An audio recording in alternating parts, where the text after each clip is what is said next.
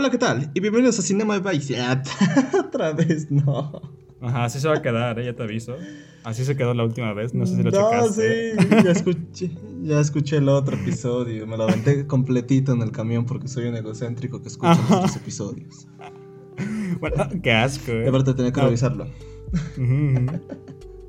Es la primera vez que lo hago, usualmente nunca los escucho. Pero bueno, bienvenidos a Cinema Basic. Sin duda alguna, el podcast más antropológico y psicológico que van a encontrar jamás en toda su perra vida.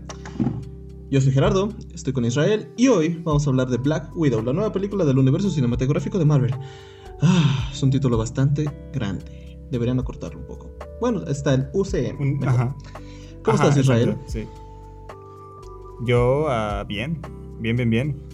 Listo para hablar de Black Widow, que me sorprende que no la hayan como que traducido a Viuda Negra.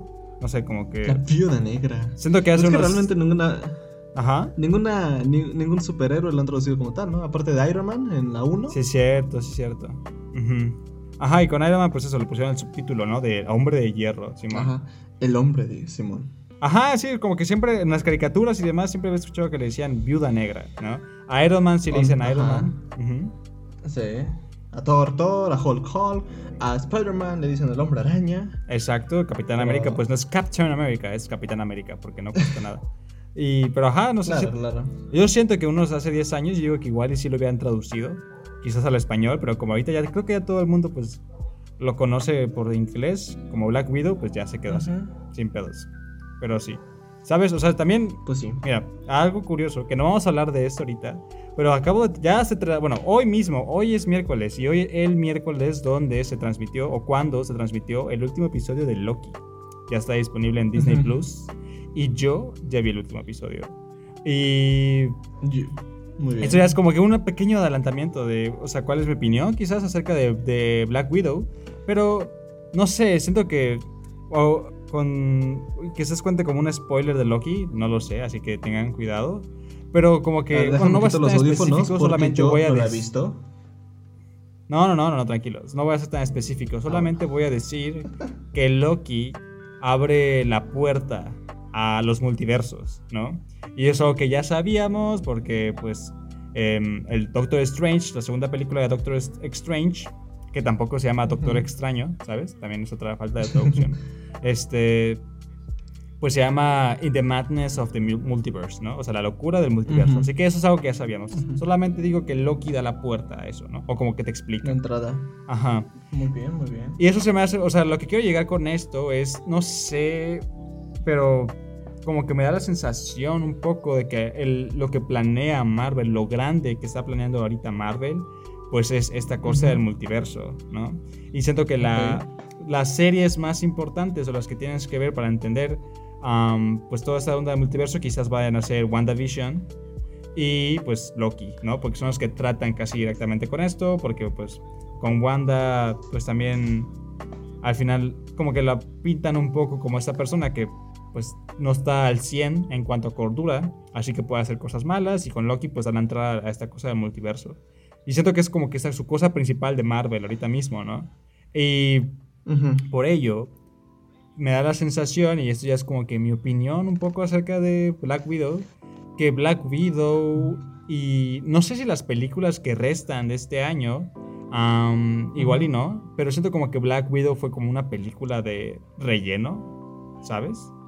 No una película Sí. que está dentro de este canon o dentro de esta línea o de este momentum O de... que, o que tenga, ajá, de- ajá, que tenga relevancia para el UCM, ¿no? Ajá, o para el multiverso, que siento que es lo que van a como que reconstruir en las siguientes películas, ¿no? Así que no sé, me da como que un poco la sensación de que pues es su propia historia, que es algo como, siento que es algo bueno, que funciona un poco para la película, pero también un poco en su detrimento, en parte, como que no se le va a dar tanta importancia después y quizás pues pase un poco al olvido, un poco, cuando ya no sea tan relevante, cuando pues nos demos cuenta, cuando sea muy obvio que pues no es relevante para la fase 4 del universo de Marvel. Pero bueno, Claro, ¿no? Ya, al menos que revivan a Natasha Romanoff y bla, bla, bla. ajá, Y pues ya. Que bueno, con esta banda de Pero multiverso pueden hacer lo que les haga del coño un poco, pero no creo que lo hagan de todas maneras. Sí, yo tampoco. Y bueno, un poco más de noticias y contexto. Estaba viendo que Kevin Feige, el productor general de Marvel, anunció que ya no va a haber contratos eh, por diferentes películas a lo largo de los años para los actores. Que si a lo mucho van a ser contratos por dos películas. O sea, una principal y una secuela. Pero como tal, creo que van a empezar a apostar por historias más individuales. Pues ojalá que sí, ¿eh? O sea, ojalá que sí. Estaría bien, porque abre, abriría muchísimo espacio a la experimentación. Podremos tener otro Guardianes de la Galaxia, podremos tener otro Thor Ragnarok. Estaría padre. Películas que valen la pena por sí mismas, sino que simplemente la ves por saber qué va a pasar en la siguiente, y en la siguiente, y en la siguiente, y en la siguiente, en la siguiente, en la siguiente, en la siguiente, en la siguiente. ¿No? Este. Que eso es algo que me gusta de Black Widow. cuenta su propia historia. Está involucrada en este universo, así que tiene que tomar cosas de este universo, pero no responde, ¿no? Este, directamente a las necesidades del UCM. Es como, yo estoy aquí, existo, esta es mi historia, ya está, estamos en, en contexto, pero lo que haga aquí, pues ya es, aparte ya es el pasado, ya no tiene mucha relevancia con lo que va a pasar, ¿no? Por eso también entiendo que, que la digas que es un poco de relleno. Sí, exacto. O sea, ni siquiera es como, no sé, una precuela tipo Rogue One, ¿sabes? Star Wars, que, o sea, era como una precuela del suceso, un suceso relativamente importante para la trama de... Que igual con ello tenía mucha libertad de, crear, de crear lo que quisiera, ¿no? Aquí ni siquiera es una precuela de algo importante, simplemente es, hmm, ¿qué estuvo haciendo Black Widow antes entre Civil War y Infinity War? ¿No? O sea, hmm, pequeña duda, ¿no? le ponemos cualquier historia. Y ponen esta que sí está despegada y es su propia cosa en parte, sí. Ah, pero pues, ah, pues ya hay que empezar a hablar de Black Widow. Pues digo, ya empezamos, pero hay que decir, bueno, hay que empezar a ¿Qué nos pareció? Black Widow. Ajá. Black Widow, la nueva película eh, dirigida por Kate Shortland, su. Creo que debut, sí, como directora. Este, había trabajado en televisión. O sea, creo que tiene, creo que tiene otras. Es su primera película de Marvel, pero creo que tiene más películas. Sí, sí, sí. Por lo menos cortos. Entonces, ya ha dirigido cosas. Ajá, cortometraje sí. Perdón, primera, su debut como directora de un largometraje. Okay. Porque según lo que chequé, estaba, o sea, ha trabajado como directora, pero en capítulos de series y pues prácticamente en televisión, ¿no? Pero su primer salto en un largometraje en la gran pantalla. Este está. El guion es de Jack Steifer y de Ned Benson. Ned Benson me parece que eh, también trabajó en el guion de Thor Ragnarok, así que esa es la información que les tenemos. Y pues nada más con lo que sigue. ¿Qué te pareció Israel? ¿Qué te gustó o qué no te gustó de Black Widow? Black Widow. Ah, ay. Pues creo que, o sea, si tuviera que definirla, si tuviera que darle como que una, una calificación, sería la calificación de un ok, ¿sabes? Estuvo bien, ¿no? Eso es lo que yo pienso. O sea, un poco, bueno, la historia de Black Widow, vaya, básicamente es como que, pues, está como que Black Widow tiene que como reencontrarse con su familia o su disque familia del pasado, tiene que reencontrarse con las personas o con su pasado de muchas maneras para lidiar con ello y juntos a ese pasado, juntos a estas personas, a esta familia, tratar de derribar al patriarcado, ¿no? Es un poco este de lo que va esta película. Y sí, claro. Se me hace Perdón, interesante, ajá. Ajá, no, no, es un pequeño contexto. Eh, paréntesis, perdón. Se me hace muy interesante que ahorita que están de moda los memes de Toreto, no, no haya visto ninguno sobre Black Widow y la familia. Ajá. Sí, sí, sí, sí, sí, sí, sí, sí, sí. porque pues un tema, o sea, siento que los, los dos grandes temas de Black Widow, pues es eso, la familia. Y la es la familia y es el patriarcado, ¿no? Como que con cosas muy feministas dentro, metidas dentro de esta película, como pues creo que sí, son muy pertinentes para una película de Black Widow. Y siento que en ese sentido me gusta. Me gustan esos temas que están tratando aquí. No es algo como que se haya visto antes en películas de Marvel. Bueno, la familia es un tema que se trata en Guardianes de la Galaxia, por ejemplo, ¿no?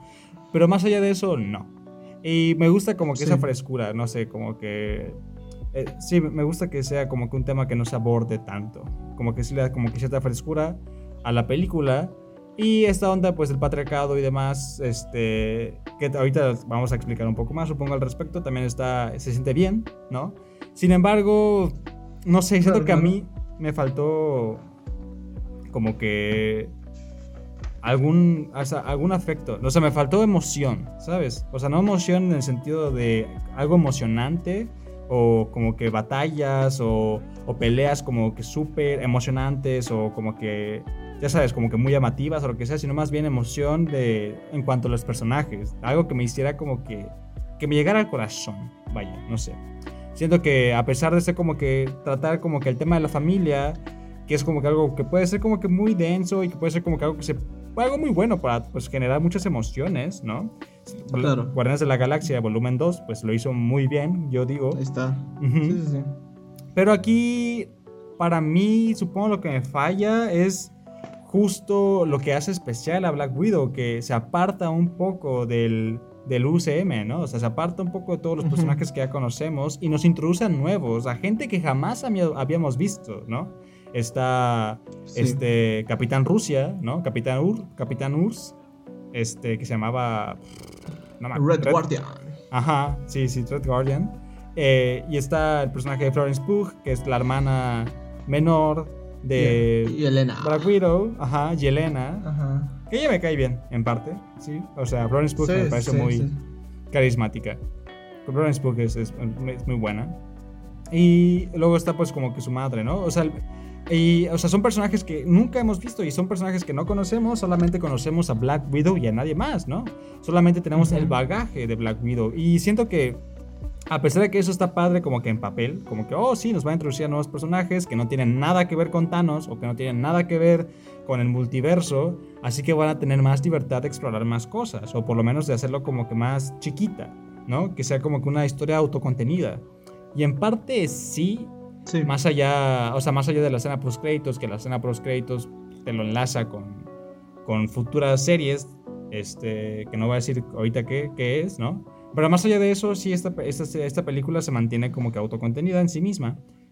Sin embargo, no siento que se hayan explorado los personajes como que de una manera como que tan profunda y nunca me queda tan claro como por qué estos güeyes deberían ser una familia o por qué deberían, pues, al final del día perdonarse y decir, no, sí, sí, sí.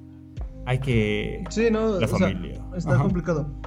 Eh, justamente, uno podría decir porque alguien lo dice, pero a mí algo que me molesta de la película es que justamente si tocas este tema de la familia y lo haces con personas que no son familia en la película, eh, pues spoilers, ¿no? Eh, este güey, el Red Guardian y la mamá ficticia, pues son agentes de la Sala Roja, una organización secreta de la URSS. Y pues secuestran a Natasha y a Yelena para criarlas como espías y asesinas y bla, bla, ¿no? Entonces, si ya estás hablando de personas que no son familia, y de lo importante es la familia y deben perdonarse, ¿por qué quedarte en el simple discurso de la familia es familia porque esta te tocó, ¿no? O sea, puedes expandirlo más a a, poder introducir, intentar hablar de estas nuevas formas de familia que eh, se construyen a partir de las interacciones y relaciones que tenemos con los demás, ¿no? Tu familia ahora, o desde siempre, pero ahora es un momento clave para poder empezar a hablarlo. Pueden ser tus amigos, pueden ser las personas con las que creciste, tu familia pueden ser este, cualquier persona con la que construyes una relación sólida de confianza y de amor. Y es que esas relaciones no sé, es muy complicado hablarlas porque se quedan fuera de este espectro de lo que es la familia, porque la familia obviamente está muy heteronormada, está este, blanqueada, entonces si aquí también nos muestran a un güey ruso blanco, a una mamá blanca y a dos niñas blancas, pues está bien, ¿no? Porque pues, son sus personajes. Pero da vueltas en el mismo concepto de familia que siempre han tratado todas las películas. Y a pesar de no tener una unión sanguínea, siguen hablando lo mismo. Es la familia que te tocó, es la familia que debes perdonar y es la familia que debes amar. Y eso me molesta bastante porque siento que la película desperdicia todas esas oportunidades para hablar de nuevas formas de familia o nuevas formas de incluso comprender la familia. Eh, y como dices, no hay ningún momento en el que tú digas, ah, sí, este güey fue muy buen padre ficticio con ellas dos y deben perdonarlo. Porque realmente no. Incluso la película se mofa de eso, porque cada vez que se intenta disculpar, el güey se queda hablando solo. Nunca nadie lo escucha, ¿no? Sí, así es. Ajá, así que eso es eso, como que los temas, los temas principales de esta película como que se ven un poco diluidos con la manera en que lo tratan. O sea, sí, porque, o sea, y me gusta lo que dices en el sentido de, en el sentido de que pues sí, es una familia como que muy particular, o sea, es una familia ficticia, armada por una organización secreta de espías o lo que tú quieras, ¿no? Rusa, y pues, o sea, se presta un montón a muchas particularidades o como que algo pues fuera de lo común, ¿no? Pero cae en lo de mismo de siempre, así, o sea, sí, eso, eso es, es como una oportunidad perdida, podríamos decirlo, sí. Y me gusta eso, ¿no? O sea, al final, en teoría, lo que va, o sea, lo que la película quiere decir, ¿no? Lo, lo que le dice la hermana de manera explícita es cuando están discutiendo en, esa tienda, eh, en, la tienda esa de. O sea, me, me, me, caga porque. O sea, me caga de risa o se me hace muy chistoso porque están como que hablando de que, ah, sí, somos espías, ah, sí, hemos matado a un chingo de gente, ah, sí, está, hemos hecho esto, esto, esto, esto y esto y soy Avenger, ¿no? Y el vato de la tienda está como que, güey, ¿qué pedo? ¿Qué está pasando? Ajá. como que le está diciendo todo ese güey, el güey está ahí escuchando nada más, como que, mmm, interesante, ok. Interesante. Ajá. Ajá. Y este. Están, están discutiendo en esa tienda y pues la Florence Yelena eh, le dice como que. pues nosotros fuimos familia, ¿no? Y a, esta de Black Widow como que responde como que no, pues nosotros realmente nunca fuimos una familia, no fuimos una familia de verdad, ¿no? Y Yelena, Yelena, Yelena le responde algo como que relacionado a los Vengadores, ¿no? Que los Vengadores tampoco son familia real de sangre, pero pues Natasha, para Natasha, para Black Widow, pues son familia de verdad, ¿no? O ella los siente como una familia porque pues han estado ahí para ella, para apoyarla y demás, ¿no? Así que siento yo, ese es el tema, ¿no? O sea, la familia no siempre va a depender de la sangre, ¿no? Y eso como que padre, es interesante. Lo malo es que Black Widow ya tiene a su familia. Black Widow ya tiene a los Vengadores. Que, bueno, igual. Claro. Lo interesante es que esto va después de Civil War y pues. En teoría se ha quedado sin familia. Ajá, exacto. Ajá, ¿no? Hay crisis familiares, bla, bla, bla. Exacto, tiene como que esta familia rota, ¿no? O sea. Ajá, ¿no? Y, bueno, ahorita que mencionas eso está padre, porque justamente eh, podemos hablar de los conflictos internos de Natasha. Eh, si partimos de que tiene una familia rota, pues no es la primera vez que se le rompe, porque según esta historia, eh, pues ya, su núcleo familiar se había roto desde que era niña, ¿no? Y esto es como, bueno, esto es algo que a mí me parece bien de la película y es algo que disfruto ver, eh, porque siento que es una realidad muy palpable estos días, ¿no? Eh, cómo se puede romper, bueno, lo frágil que es el núcleo familiar sin paternidades responsables y este y sobre todo sin un apoyo en donde solamente crías, en este caso asesinas, para alguien más, para un bien común de tu nación. Es como el ejemplo de eh, tú solamente estás criando a tus hijos para que sirvan al mundo, no lo estás criando por amor o porque quieras tenerlos, ¿no? Exacto, sí. Y, o sea, sí está como que extraño. Y también, o sea, se me hace que como esta película es como que un popurrí de o sea, como una pastiche, por así decirlo, de otras películas de Marvel. En el sentido de que Florence, el personaje de Florence Pugh, Yelena, o Natasha en sí, para mí se siente un poco como si fuera. Bueno, más que nada Florence, ¿no? Más esta Yelena se fue como si fuera eh, este, el soldado del invierno, ¿no? Esta persona que durante muchos años ha sido como que le han lavado el cerebro, pero de repente la traen de vuelta y es como que pues ok, ahora va a tener que, ella misma lo dice, ¿no? O sea, ya por fin puedo ser libre, voy a, tener, voy a tomar mis propias decisiones, aunque sean estúpidas, ¿no? O sea, voy a divertirme, porque ya tengo libertad otra vez. Y es como que el mismo concepto del soldado del invierno, pero nunca se trata con la misma seriedad o, con la misma... Ajá, se trata de manera distinta con el soldado del invierno. Mientras el soldado del invierno, pues el problema era siempre de, ¡Ah! si dicen tales palabras, pueden activar en mí el condicionamiento.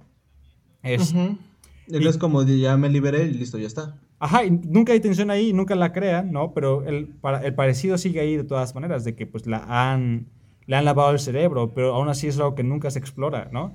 Y bueno, Flores la introduce casi casi en el principio y es como que, oh, ok, vamos a ver una dinámica similar a El Soldado del Invierno, pero esta vez van a ser como que familia y van a tocar como que más temas, ¿no? Para mí eso está chido.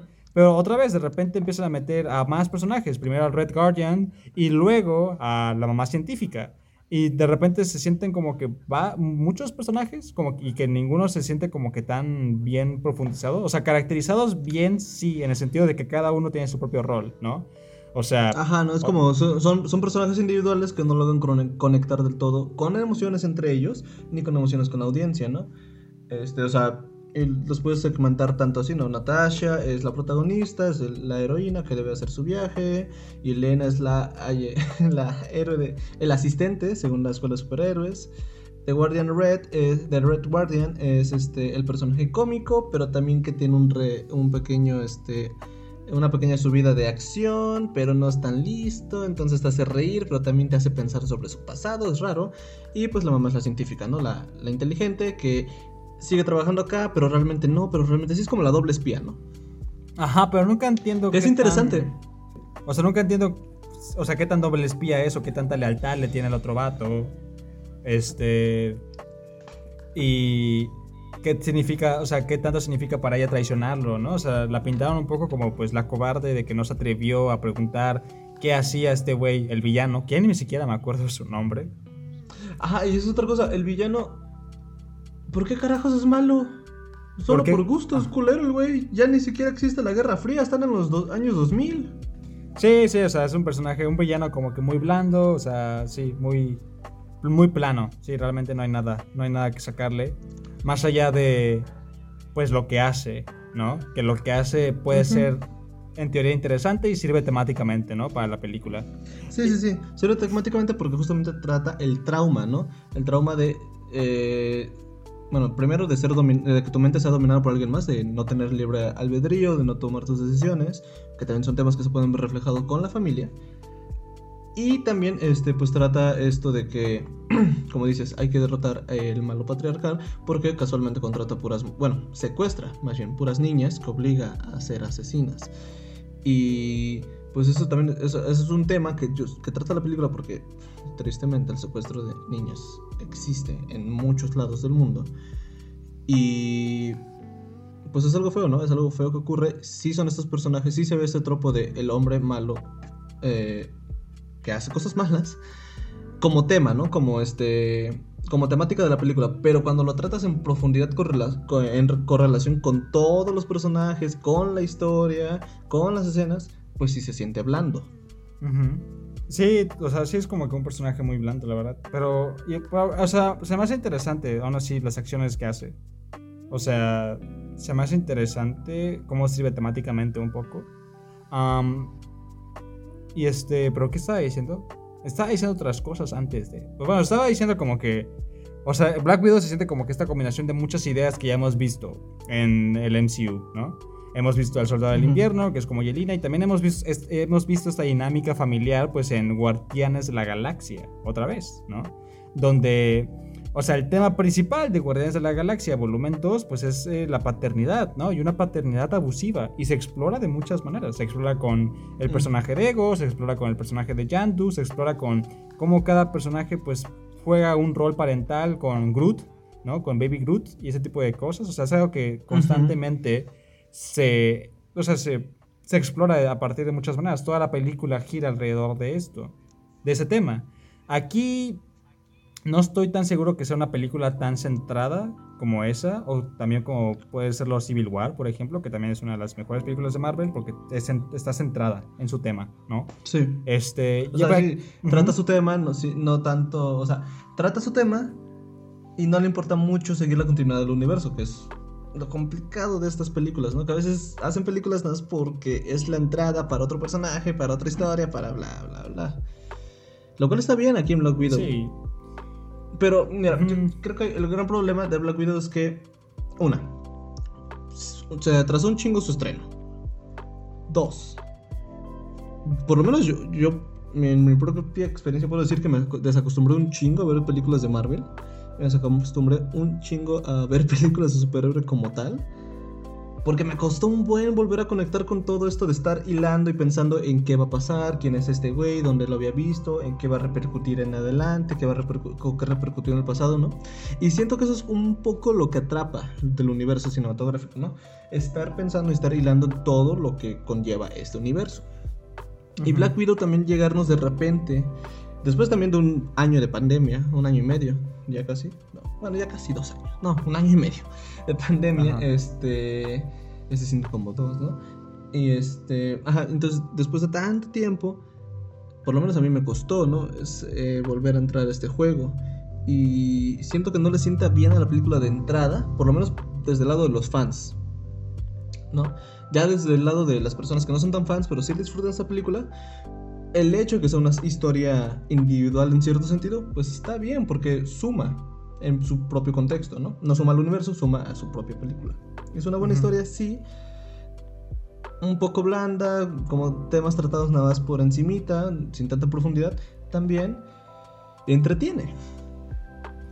Ya, no, pues tampoco, sí, tampoco le pido como que tanta profundidad, simplemente o sea, solamente lo que pido es que pues se cuente de buena manera o que por lo menos logre empatizar con sus personajes y con pues con sus deseos, con lo que quieren, con lo que quieren lograr, pero el problema para mí es que no sé nunca qué es lo que quieren lograr. O sea, sé que quieren. O sea, lo principal de pues Natasha es como que lidiar con su pasado, ¿no? O sea, tal cual. Esta película está atrapada en el pasado, en el sentido de que es una precuela, ¿no? Ya de primeras. Pero también Natasha pues tiene que lidiar con la familia del pasado, con un villano del pasado y con las acciones que cometió en el pasado, ¿no? Los fallos que cometió, los, los asesinatos que hizo. Los Así asesinatos, que claro. Uno, pensaría, ah, está, la están obligando a regresar a su pasado, a vencer, bueno, a, a, confrontar su pasado, que tampoco es algo que se explore mucho. Es como de yo me retiré, me atacaron, ahora tengo que matar a otro güey que pensé que ya había matado. Ajá, exacto. Sí, esa, es, es, eh, esa es un poco como que su motivación, ¿no? O sea, lidiar con su pasado, pero... O sea, y al final pues sí lo logra y eso es como que... Ajá, no lo exploran demasiado y tampoco es como que tan... ¿Cómo decirlo? O sea, como que no se crea tanta tensión al respecto, ¿no? O sea, está estos intentos de que, oh, no, este, pues quizás si maté a una niña, pobrecita, y pues eso me genera tensión y eso es como que la dificultad de ella de, de poder conectar con el pasado, pero aparte de eso, pues está todo lo demás, ¿no? Está lo de la familia, este, y al final está toda esta onda del patriarcado, feminismo, ¿no? O sea, sí, en ese sentido, no se centra en una, en una temática o en un tema, en, así, no se enfoca en un tema, sino que pues quiere abarcar como que varias cositas, ¿no? Y esa es la cosa de Natasha, como que lidiar con su pasado, ponerle fin a esta cosa que pues no la deja pues vivir en paz, ¿no? No se expresa de buena manera. Ajá. Ajá. Que Loki le recordó y casi la hace llorar en Avengers 1, ¿no? Exacto, sí, que sí, que no se expresa de tanta, no se expresa de una buena manera, o por lo menos no logra conectar conmigo, no me logra transmitir como que quizás o esta ansiedad o esta desesperación o pues displacer que ella pueda sentir de pues pensar en su pasado, la culpa que pueda sentir por ese pasado, como que no me quedo mucho con eso, que siento que otra vez se diluye con todo lo demás, se diluye con las dinámicas familiares, ¿no? Y cuando entramos a hablar sobre los personajes como el Red Guardian, el capitán, bueno, el capitán Rusia, ¿no? Y la científica y la hermana, pues tampoco sé realmente qué quieren ellos. Más que nada los papás. Los papás ficticios, la mamá y el, capitán Rusia, pues yo no sé qué pedo con estos güeyes. O sea, yo no sé qué es lo que los mueve y nunca estoy tan seguro si realmente quieren como que reconectar con sus hijas, ¿no? Sí, porque no, igual que con Natasha, es, es, es, por mera casualidad, ¿no? Por mera casualidad que lo necesitan, eh, van a resaltar a Red Guardian. Por mera casualidad que él les dice que la mamá científica sabe dónde está este güey, van con ella, ¿no? O sea, eh, yo lo sentí un poco como el capítulo de Rick and Morty donde están reuniendo gente para hacer un equipo. El de You Son of a You Come With Me, algo así. Ajá, ajá. Eh, entonces también es como un, otra vez hay, hay muchas temáticas donde se puede encajar esta película de tanto de espías, de acción, bla, bla, bla, pero también como en estas películas donde, ah, sí, vamos a reunir un equipo para acabar con el malo, ¿no? Y lo, el problema de ese tipo de historias es que justamente no hay un fundamento para que cada persona, cada personaje esté ahí en ese equipo. Solo es como de, ah, sí, te necesitamos a ti específicamente, no sé por qué, pero te necesitamos. Y ya. Ya, que, o sea, en una película, o sea, cuando se trata de eso, de formar un equipo para hacer un robo, lo que sea, cuando hablamos, no sé, de Ocean's Eleven o ese tipo de cosas, ¿no? O sea, con, películas de asalto, pues da igual que si profundizas o no en los personajes, o sea, mientras sea entretenida, está bien, o mientras haya un protagonista, está bien. Para mí el problema aquí es, pues, es, la es una dinámica familiar y se supone que la familia, nos tienes que vender la razón de por qué queremos que esta familia vuelva a reunirse. ¿No? Está unida. Otra vez. Mitchells, los Mitchells contra versus the Machines, ¿no? Los Mitchells contra las máquinas. La película animada esta, muy buena. pues va sobre esto igual, va sobre las dinámicas familiares y va sobre una familia pues en parte disfuncional o que tiene problemas, que trata de reunirse, ¿no? Pero ahí lo que funciona y empatizas tanto con los personajes es porque, pues, más que nada con los papás, ¿no? Porque el papá tú ves que realmente quiere conectar, sin embargo no puede o no entiende o hay algo que lo traba, ¿no? Y aunque el adolescente no quiera, pues es normal que el adolescente no quiera, es normal que la hija no quiera, es normal que Natasha no quiera, pues, estar con alguien que, pues, igual la, trató de la verga eh, cuando era niña, ¿no? Pero deberíamos de ver, o lo común es ver el esfuerzo del padre por tratar de conectar de una manera que no sea como cómica, sino que se sienta serio, sino que sea como que sí, lo siento, voy a cambiar, pero nunca llega a eso y nunca sé si este güey quiere o no quiere, pues, reconectar con ellas. Y la mamá, la mamá científica, pues esa morra, pues está un poco ahí a merced, o sea, tampoco es que tome tantas acciones o nunca tampoco se me presenta alguna tensión de traicionar a, su jefe por elegir a la familia. O sea, nunca, esta elección que al final ella hace de que, ok, pues elijo mi familia antes que a mi jefe, nunca se muestra qué tanto peso o qué tanto valor tiene esa decisión para ella, ¿no? Así que no conectas emocionalmente con ellos en general. Y Elina es la que quiere que la familia se reúna, pero y es la que dice, ay, ustedes sí fueron reales para mí, ¿no? Y me molesta que digan que no fuimos reales. Es como que, ok, va. Ajá, Está bien, me parece bien. Pero... Se respeta tu sentimiento, ajá, pero no, no, no, no se ve, o sea, no se ve reflejado ese sentimiento para con nosotros, ¿no? O sea, yo entiendo que ella lo entienda, ajá. pero ¿cómo haces que yo conecte con eso?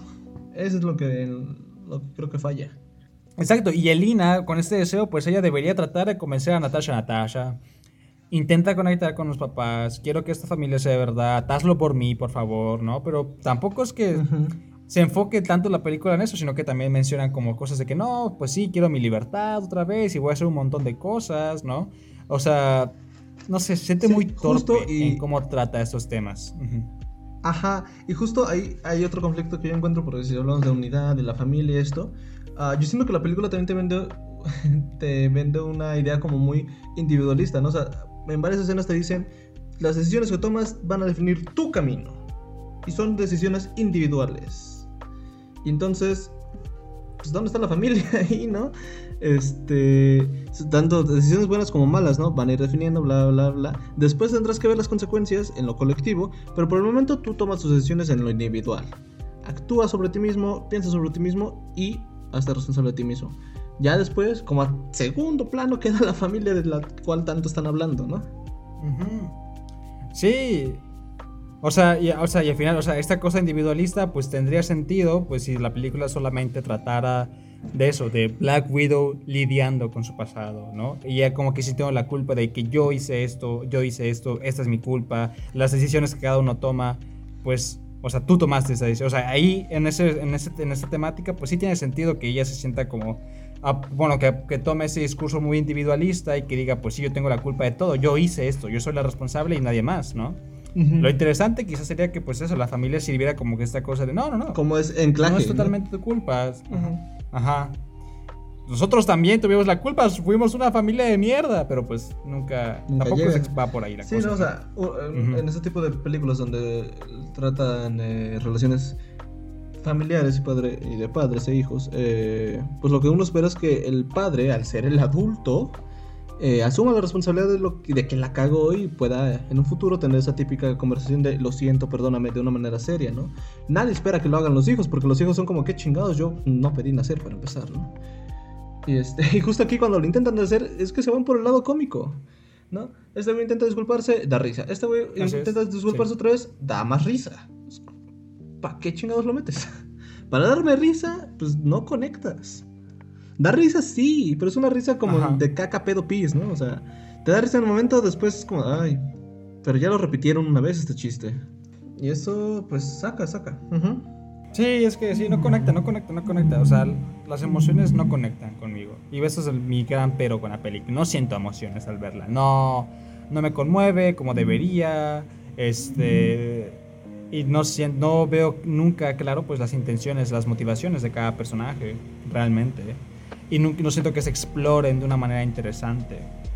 Ahora bien, pues lo que más me gustó quizás... ok, hablemos de lo bueno. O sea, por sí solos... Ajá. Ajá. Los personajes por sí solos me podrían haber interesado un poco más, quizás. O sea, Red Guardian. O sea, se me hace como que esta figura de un misterio increíble, ¿no? O sea, atrapado en la gloria pasada y demás. O sea, como que tiene buen potencial ahí, ¿no? Este, Yelena como esta persona. Ajá, dale, dale. O sea, Yelena como este personaje inocente, pero que a la vez es como que la persona más letal del mundo, también es como que una, un contraste como que muy interesante. Y pues, o sea, Florence tiene como que mucha mucho carisma y me cae muy bien, ¿no? O sea, me encanta. Y, o sea, ella burla y Natasha, pues Natasha, pues ya hemos aprendido a amarla, pues exacto, exacto, o sea, está, está, todo eso, ¿no? O sea, por sí solos me parecen que tienen buen potencial, pero cuando se tratan, se mezclan y cuando crean estas dinámicas familiares, como que ya no, ya ¿no? me resuena. Justamente porque creo que el tratamiento de personajes fue justamente eso, individual. Entonces tenemos a Red Guardian que da risa por sí solo, está cagado, vive en sus glorias pasadas. Eh, intenta, vive arrepentido de su pasado, pero tampoco es que se lo tome tan en serio porque él solo quiere luchar y salvar al mundo del maldito capitalismo, como todos en esta vida. Pero está, está cagado, ¿no? La, mamá científica incluso también da risa cuando está trabajando con los cerdos y, cuando, porque es muy seria y sin sentimientos y entonces es como muy distante, pero esa distancia te, da risa en cierto momento. Como dices, claro, es puff, Yelena es súper carismática, es, es muy padre verla sola. Y burlarse de otros personajes, pero ya cuando intentamos combinarlos, em, no. No, no, no. Exacto. Sí. Y aparte ya sí. Otra cosa que me gustó fue fue lo de las escenas de acción, por lo menos las ah, primeras. las peleas están padrísimas. Hey. O sea, cuando pelea entre ellas dos me gusta, o sea, me gusta mucho la fisicalidad, cómo se siente todo, o sea, realmente se avientan y destruyen un poco las paredes y este, nunca había visto, cuando van por ellas las morras Nunca había visto una pelea donde Black Widow recibiera tantos putazos. Ni siquiera cuando pelea contra Balton o cuando pelea contra uh, Scarlet Witch en Civil War, ¿no? O sea, aquí realmente Clarence, Clarence Puff le da una chinga. Pero sí, sí, sí, se da una chinga entre las dos. Sí, sí, sí, entre las dos. Y está muy padre, o sea, a mí me, a mí me gustó mucho que lograron expandir como ese, ese, o sea, si ves todo el universo cinematográfico, ves cómo han ido evolucionando las, evolucionando las peleas, ¿no? Las coreografías. Pero aquí creo que ha sido de las mejores que he visto porque o sea, no solamente se centran en ellas, utilizan el espacio para pelear, algo que yo por lo menos no había notado en otras películas, ¿no? Aquí lo vemos muchísimo como, por ejemplo, cómo se avientan contra la pared, pero ya no es simple te aventé contra la pared, es, te aventé contra la pared, rebotaste en ella, rompiste un vidrio, caíste en el piso y rodaste hacia el otro lado de la habitación. Ajá, ajá, ajá. Y eso está. Sí, se siente, o sea, sientes los golpes. Sientes los golpes y o sea, los sonidos también están muy padres, ¿no? Y por ejemplo también, o sea, no sé, cuando le disparan igual, cuando llegan las otras morras y quieren matarlas, también ves como los disparos destruyen como que pequeñas cosas de las paredes, ¿no? Pequeñas partes de las paredes. Y destellan un montón y son muy ruidosas. Y es como, ok, ok, estos sí son como que disparos de verdad. O sea, esto, una bala de esa te destruye la pierna seguramente. O sea, ah, sí se crea tensión con la manera en que crean estas, estas secuencias de acción. Sí, está padre. Me gusta que se, sienta como que muy, pues eso, aterrizado en el mundo real, quizás. Sí, sí, no está padrísimo. Y eh, también las, o sea, tanto las peleas así de estas secuencias de peleas, como las secuencias de persecución, o las secuencias de cuando está, se está cayendo a esta madre que está en el cielo cómo pelea contra esta morra que imita todo. En el cielo, en los rascacielos, en, los pedazos de, edificio está muy padre. Porque igual se siente muy corporal y saben aprovechar el espacio. O sea, saben que están peleando en el puto cielo. Bueno, en, un escombro de algo que se está cayendo en el cielo, ¿no? Y pues entonces brincan de un lado, brincan al otro, utilizan eso para agarrarse, pero de repente pues están cayendo, la gravedad les gana y pum, salen volando hacia otro escombro. Está muy padre. Ya, Sí, o sea, para mí creo que esa, esa secuencia del final creo que fue lo que menos me gustó. Más que nada porque se pierde, siento yo que se pierde un poco como que esta cosa más de aterrizado en como en la realidad, porque o sea, sí, aprovechan el espacio y van de un lado a otro, pero ya se siente como que más volátil o como que no tan no tan tangible, ¿sabes? O sea, como que ya no siento los golpes, ya no siento como que la tensión del asunto, porque, o sea, lo exageras demasiado, están en el puto aire este, saltando de escombro a escombro, como que ya pierde como que conexión con la realidad, ¿sabes? No es Spider-Man. Ajá. Este, exacto, ¿no? A mí las que más me gustaron fue con, con, con Armana y con Task, la primera película con Taskmaster, ¿no? Este. Ajá, sí, esas, cuando está en el puente y pues le, el, carro se cae por el puente y así, ¿no? O sea, esa primera pelea con Taskmaster me gustó también bastante, o sea, como esta cosa de que, fue, que fuera más físico el asunto me gustó. Y. Ajá, eso, ¿no? Eso de parte de las peleas, eso está detenido, eso me gustó, ¿no? Y también, pues, o sea, otra vez, el villano es muy plano, no sabemos casi nada de él. Pero Sale hasta el final.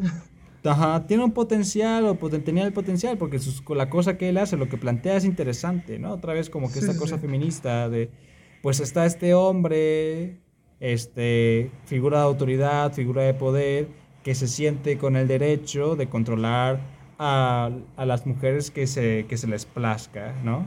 este, y las controla mediante, o sea, las controla de muchas maneras y estas mujeres pues están... Em, o sea, las controla pues, después de haberlas destruido, ajá, las controla después de haberlas destruido tanto física como emocionalmente, ¿no? Las que sobrevivían a su entrenamiento, porque a las demás las mataba. Exacto, y al final pues también son estas figuras pues explotadas, ¿no? O sea, son mujeres que pues le hacen el trabajo a este cabrón y el, cabrón se, se, cree como la gran mamada, pero las que hacen el gran trabajo y las que son las meras vergas pues son las asesinas. Sí, él, se cree la él se cree la gran mamada pues simplemente por secuestrar mujeres, secuestrar niñas y entrenarlas, pero de ahí en fuera no hacen ni vergas. Exacto. Y el plot twist, y aquí, bueno, ya estos spoilers, ya llevamos rato con los spoilers, ¿eh? así que ojo. Este, ajá, este, el plot twist de que Taskmaster realmente es la hija de este cabrón, ¿no? Que en parte se me hace un poco chistoso porque, o sea, joder, esa pinche bomba que tanto, tanto como que perjudicaba a, a esta de Black Widow, ¿no? De que, oye, es que yo exploté esta bomba porque para matar al vato, pero también maté a su hija porque tenía que hacerse. Al final no logró nada. Esa pinche bomba que destruyó pues todo ese edificio, pues fue como que no, ni mató al cabrón, ni mató a la niña. No hizo absolutamente nada, no logró nada esa bomba. Este, que igual está sorprendente porque pues, vergas, le cayó un puto edificio encima, no sé. Pero bueno, eso ya es, sí, ya sabes, es otra cosa, ¿no? En el Aún así, no hay consecuencias. Ajá, exacto. Sí, para mí eso, me gusta el concepto de que sea la hija y que ahora sea un villano que no tienes que matar, sino un villano que tienes que proteger, porque no quieres matar a esta, a esta chava, ¿no? Tienes que liberarla.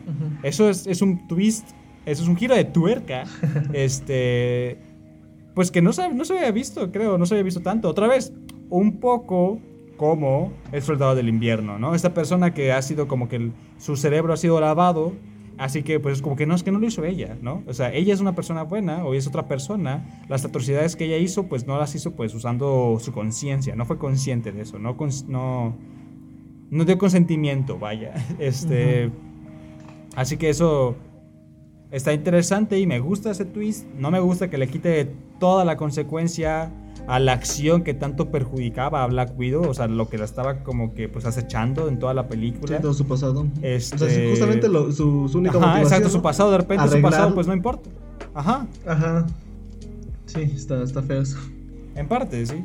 Pero me gusta el twist. Y me gusta que otra vez las villanas estas, en vez de ser como el soldado del invierno, que pues en Civil War teníamos que matar a todos los super soldados, o bueno, Simo mata a todos los super soldados porque pues eso es lo que pues tenía que hacerse porque él no quería más soldados del invierno. Aquí es como que no, vamos a liberarlas y pues vamos a permitir que vivan, ¿no? Porque esto no es su culpa, porque ellas han sido las víctimas, ¿no?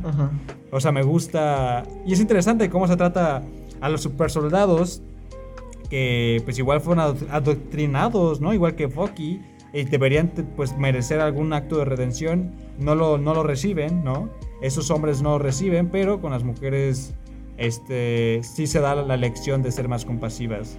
Y eso me gusta y se me hace algo muy interesante y me hubiera gustado que igual lo hubieran implementado para, no sé, para estos, para los güeyes del Soldado del Invierno. Pero bueno, eso ya es algo, algo extra, ¿no? Tampoco es como que una crítica o lo que quieras al, Civil War. Simplemente es como que la comparación entre cómo tratan a eso, a las mujeres, a los hombres. Vaya. Este, pero aún así, me, me gusta eso.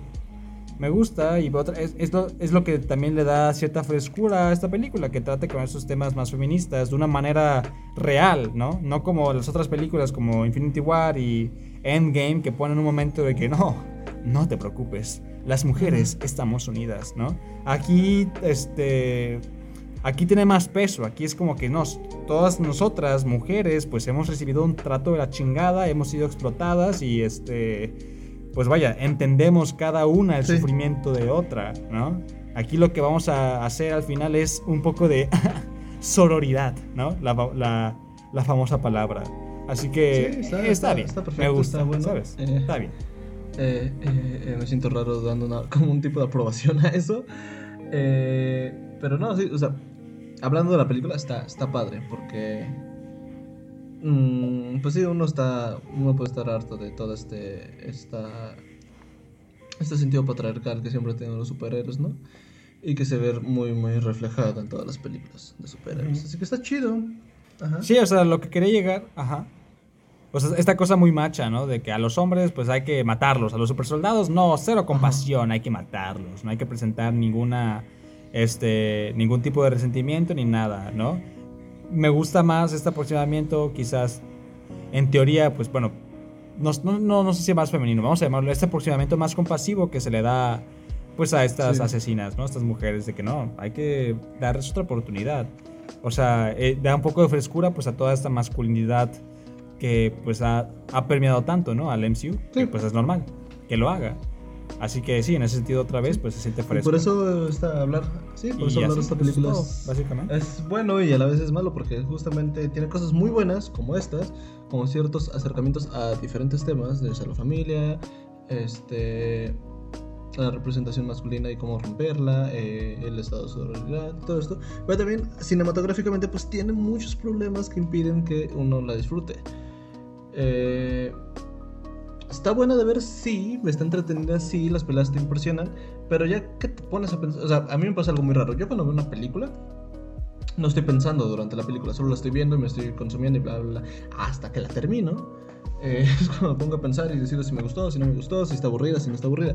Porque si me pongo a pensar durante la película, usualmente me parecen. me pongo a pensar de más y ya ni siquiera lo estoy viendo, ¿no? Yo solo estoy pensando, pensando sobre lo que ya vi y no termino de verla y no termino de tragármela y no termino de entenderla. Entonces. Ah, pues sí, si hacen ese proceso de solo verla, disfrutarla y asombrarse por las peleas, hay uno que otro momento entrañable que sí está bonito y disfrutarlo, pues está chido, es una muy buena película para ver. Es un ok, como dijo Israel al principio, ¿no? Casi una hora de podcast para decir que es un ok. Sí, es un ok. Ya, claro, es un ok, pero pues la hora de podcast sirve para decir por qué es un ok, ¿no? Y así es. Y para para que pues, se sacar nuestro lado más este, filosófico y mamador de... No del cine, porque no, estudiamos cine, pero sí del entendimiento del ser humano, del entendimiento social, las construcciones, las instituciones y uh. todas esas cosas que, uh. pues, seguramente ahí están en los libros de psicología y de antropología. Léanlos. Están buenos. y pues bueno. Sí, ajá. O sea, o sea, solo iba a decir que eso, pues una película, de lo que tú dijiste otra vez, es entretenida, las peleas están muy bien, los personajes por sí solos funcionan, son divertidos. Sin embargo, siento que las temáticas que quiere abordar esta película se pierden en, pues, ajá, por la acción, en que nunca se enfocan realmente en una temática en particular, sino que quieren abarcar varias cosas.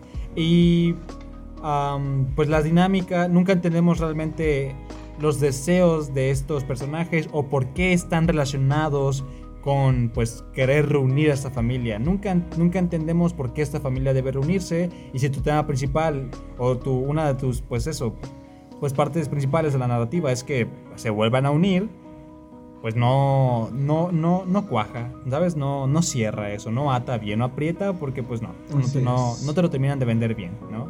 Sin embargo, pues al final es entretenida, sirve como que se siente fresca, ah, sí un poco fresca, pero a la vez habitual dentro del MCU. Tiene temas que no se habían explorado, como el feminismo y el patriarcado, que me parecen como que muy interesantes, y toda esta onda de la sororidad. Y por lo menos, pues, no sé. O sea, por lo menos te demuestra, te muestran un par de cosas que jamás se habían visto en el MCU, así que eso es interesante. Si te la quieres pasar bien, vela, está divertida, está chistosa, los diálogos están padres, cada, cada, actor tiene mucho carisma, este, así que pues sí, creo que te la vas a pasar bien. Sin embargo, no esperes, siento yo, como que algún impacto emocional significativo, porque no lo vas a tener o... Ajá, porque no lo vas a tener, porque se pierde mucho, ¿no? Porque no logra transmitirte realmente lo que quieres de una buena no pudiste cerrar pues, este podcast, este episodio de la mejor manera posible. ok. que, si tienes algo más, ¿tienes algo más que decirnos? Nada, solamente, pues también esta película, ¿sabes qué tiene? Que tiene mucho diálogo. No expresa mucho a través de su cámara. Todo es a partir del diálogo y diálogo. Y está feo.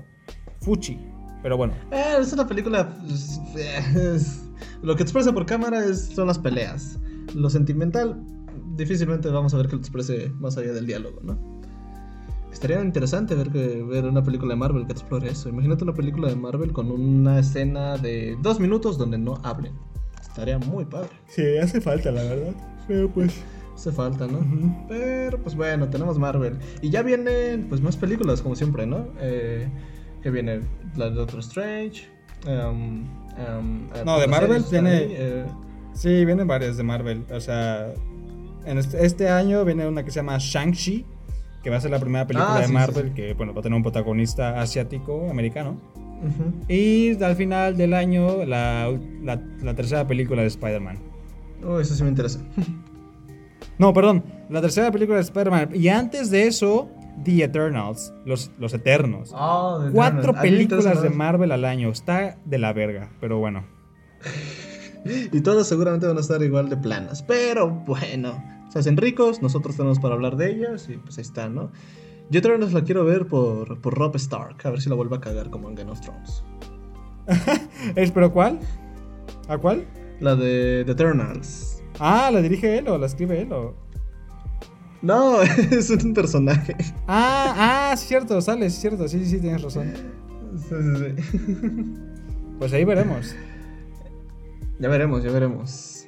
Y así. Y pues muchas gracias por acompañarnos. También aprovecho este espacio para darles un breve recordatorio que, por lo menos en las películas de Marvel, los villanos casi siempre son extranjeros. Recuérdenlo y analícenlo. Muchas gracias por acompañarnos, muchas gracias por seguirnos. Eh, estamos aquí en Cinema Basic. Si llegaron hasta acá, se los agradecemos. Eh, pues nos pueden encontrar en nuestras redes sociales, en la descripción. Ya no los vamos a decir porque pues, están difíciles de escribir. Ajá. Pero eh, al podcast lo pueden seguir, al podcast lo pueden seguir como Cinema Basic tanto en Twitter como en Instagram. Los episodios los pueden encontrar en Anchor, Anchor, Anchor, Anchor. En cualquier lugar. Y en todas las plataformas. Ajá, ándale, eso mero. Pues será todo. Muchas gracias Israel. Despídete. Adiós. Bye. Adiós.